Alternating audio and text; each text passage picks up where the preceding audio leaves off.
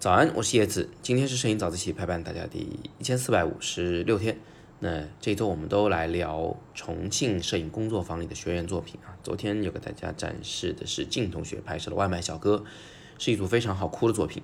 那明天呢，我们也来一组非常好哭的作品啊。我觉得可能比之前那组更好哭，但是我们现在先卖个关子，今天我们这个舒缓一下心情，来看一组比较温情的作品，是舒丹同学拍的旅人。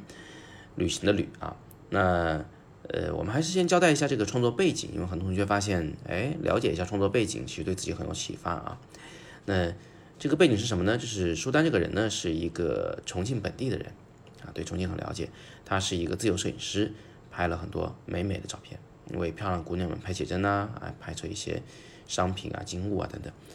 那他现在来参加这个工作坊，就是想要突破一下以前的一个瓶颈。啊，想要获取一些更丰富的摄影的表达形式啊，呃，能够更好的表达自己的情感啊，然后顺便呢，能够有一种新的创作方式来为姑娘们服务。以前总是给他们拍那些狭义审美的东西啊，美得不行，画面中非常干净利索。但现在呢，想要去描述他们的人生，描述他们的内心，想用这种纪实摄影的画面语言去给人拍照片啊。他是抱着这么个目的来学习的，很明确。那么最后呢，他就决定说啊，不去找一个人来拍，就是不是街头上随便抓一个真正在旅行的人来拍，而是这个请一个人来做演员。这么做呢，有几个大的困难啊。第一呢，就是他本来是一个拍狭义审美的呃摄影师，这个摄影技巧啊，什么用光技巧这种东西，他都掌握的非常好了。那么他在拍这种呃，所谓的纪实摄影风格的照片的时候呢，他其实很难抛弃以前的那个固化的想法，就拍出来可能还是以前那个样子。他要努力的去跟过去的自己做这个抗争，去甩掉过去的这个思维方式。呃，做减法做惯了，现在要做加法，是吧？呃，以前每张照片都是唯美的，现在呢，你要画一些照片来描述那些不唯美的情绪、不唯美的画面，然后最终用它来反衬那些。真正的人性中的闪光点，所以这个是蛮难的，就是他要跟自己做抗争。第二个难点呢是，他是找了一个模特来演，演一个旅行中的人，这不是模特本真的一个状态。这个呢其实又考演技又考导演啊，就是舒丹本人。那我当时就反反复复跟他说啊，说你非得要这么拍可以，但是呢有一个问题就是这个整个组照下来不能显得特别的作。就是不能显得特别刻意，不能显得特别的样板戏。说这个旅行中的人大概有什么状态啊，是什么样子？这个每个人脑子里面都有那么几个样板戏式的画面。比如说，哎，好累好累的，提着这个拉杆箱从火车站走出来，啊，呃，特别疲倦的靠在一个这个墙角啊，或者是窝在青旅的一个角落里面，嗯，好像非常的孤单，非常的寂寞。那像这样的一些所谓的典型画面，你如果拍出来，那真的是一点新鲜感都不会有，别人看起来就觉得很没有意思。这就好像是你听了一个口水歌呀，刚听了个开头，你就把后边所有的结局都拆过了，是吧？都猜到了。呃，也像是看了一个不太好的电影，呃，你看一开头就已经完全知道故事的走向，这样一来就变得无趣了嘛。啊，所以我反复的提醒他这一点。那最后怎么克服这个事儿呢？也挺纠结的，就是我们。呃，先是听他讲了他的剧本，啊，这个整个故事怎么样子的？呃，当然非常的样板戏啊。后来呢，我就建议他把这个剧本改一改，改了以后呢，要他细化成脚本，就是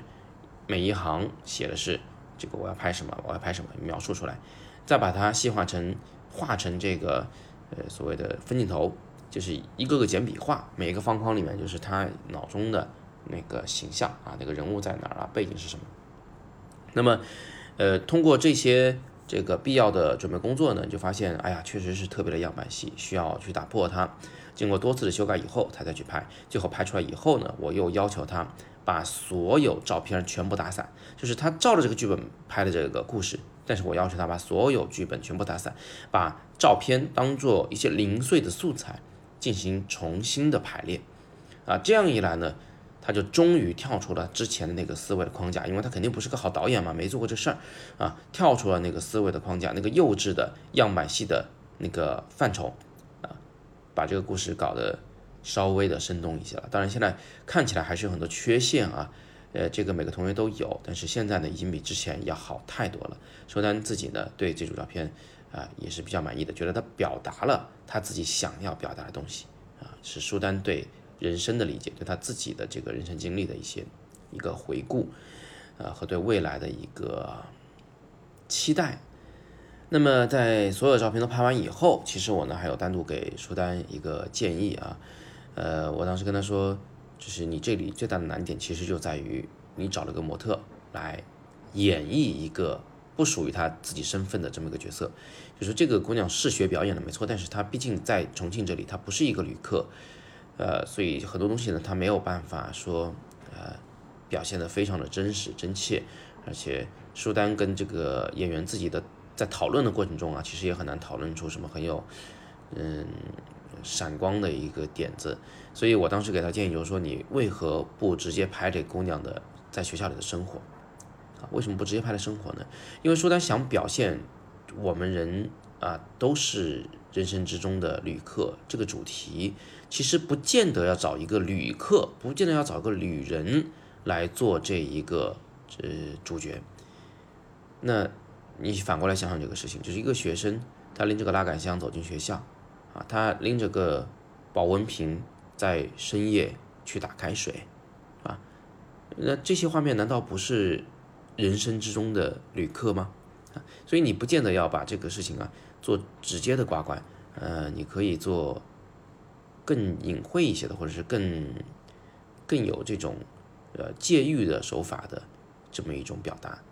不见得要直接去拍旅客这件事儿，这个事情其实可以再探讨的。而我相信呢，这一名这个正在大学里学习表演专业的学生，他在演他自己的时候，会比演一名旅客的时候会要更像那么回事儿啊，会要更容易打动人。那不管怎么样啊，这组照片当然还是不错的啊。我们从中能看到舒丹嗯所做出的一些思考啊，做出的一些挣扎和努力，也能看到他比起之前的照片来有一些进步啊。有同学可能觉得啊，这个照片不是那么唯美啊，有很多瑕疵啊，就是这个我们老生常谈的问题了啊。这个我也告诉大家了，苏丹是完全能拍美的，但是他现在的任务呢，是想要去拍到一个人的情绪起伏的变化。想要借旅行这件事儿、旅客这个人来表达他对人生的一些看法，所以大家一会儿点那个下边的视频的时候，可以从这个角度来理解一下这一组照片。最后给一个小彩蛋啊，舒兰同学给大家的，嗯，这个 slide show 的背景音乐其实呢就是照片中这位姑娘手中拿着的那一张 CD 里的音乐，这是一个小小的惊喜。那。呃，明天我们就继续看第三位同学的作品。之前就说过了，是很好哭的一组，真的超感人，超感人。下一位同学是一位几乎不太会摄影同学，刚刚学摄影才两个月，但是拍出来的作品呢，非常令人惊讶。那今天我们就要聊到这里。呃，之前说到的整个重庆的摄影工作坊的这个直播讲座啊，事后的回顾啊、总结啊这些东西呢。我们会在下周三的晚上进行啊，下周三的晚上大概是七点半到九点半。那呃，具体的观看直播的方法呢，等到下周三看我们的微信公众号“摄影早自习”，戳底部阅读原文就能进去。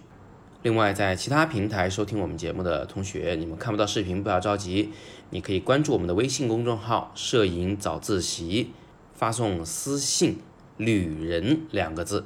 你就能见到我今天发送的这个视频链接。同样的，昨天的那段视频，大家可以在我们的公众号回复“呃他们的每一天”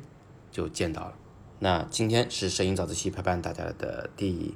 一千四百五十六天，我是叶子，每天早上六点半，微信公众号“摄影早自习”，不见不散。